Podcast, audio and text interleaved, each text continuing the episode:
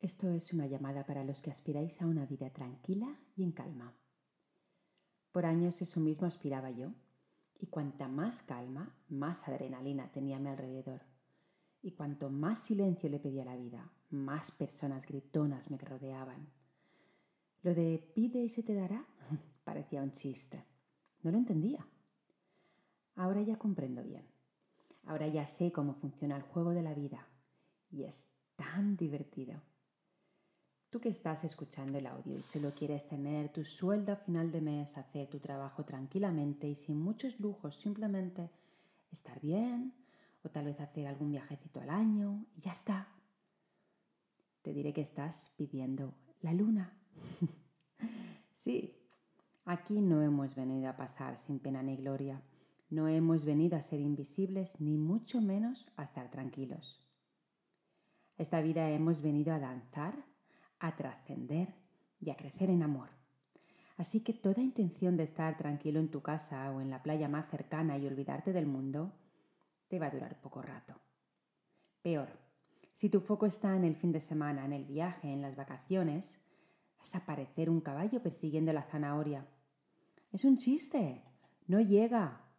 Y luego te preguntas que por qué te vas de vacaciones y te enfermas o tienes insomnio. Y yo que sigo viendo y experimentando el juego de la vida, me río. Me río de mí misma, de mis propias absurdas intenciones de hace años. Me río de a lo que aspiraba y de lo que me escondía. Y ahora te veo también a ti en ese mismo lugar. No es grave, solo es ignorancia. Ya lo decía Buda, el mal de la humanidad es la ignorancia. En una época en la que más información tenemos a nuestro alcance, más ignorantes somos. Porque tratamos de conceptualizar, de entender desde la mente. Y es que no hay nada que entender. Solo hay que experimentar. Vivir, salir del caparazón, salir del rechazo, salir de la dualidad de lo que quiero y no tengo y lo que tengo y no me gusta y abrazar todo plenamente. Mindfulness, presencia y conciencia. Solo he encontrado mi propia paz atravesando mi oscuridad. He logrado la armonía permitiendo el bullicio continuo y constante. Cuanto más huía, más venía. Y ahora que lo acepto y lo abrazo y me veo inmersa en él, ahora no está. Ahora encuentro más momentos de calma y de silencio de los que hubiera imaginado. Deja de querer estar bien. Deja de querer hacer las cosas bien. Deja de querer caer bien Deja de querer adjudicarte la etiqueta de niña buena. La conciencia no sabe de eso. La conciencia es la presencia, la realidad, lo que te acerca a lo que eres, a lo que somos, a lo que es. Si es bueno o malo lo pones tú.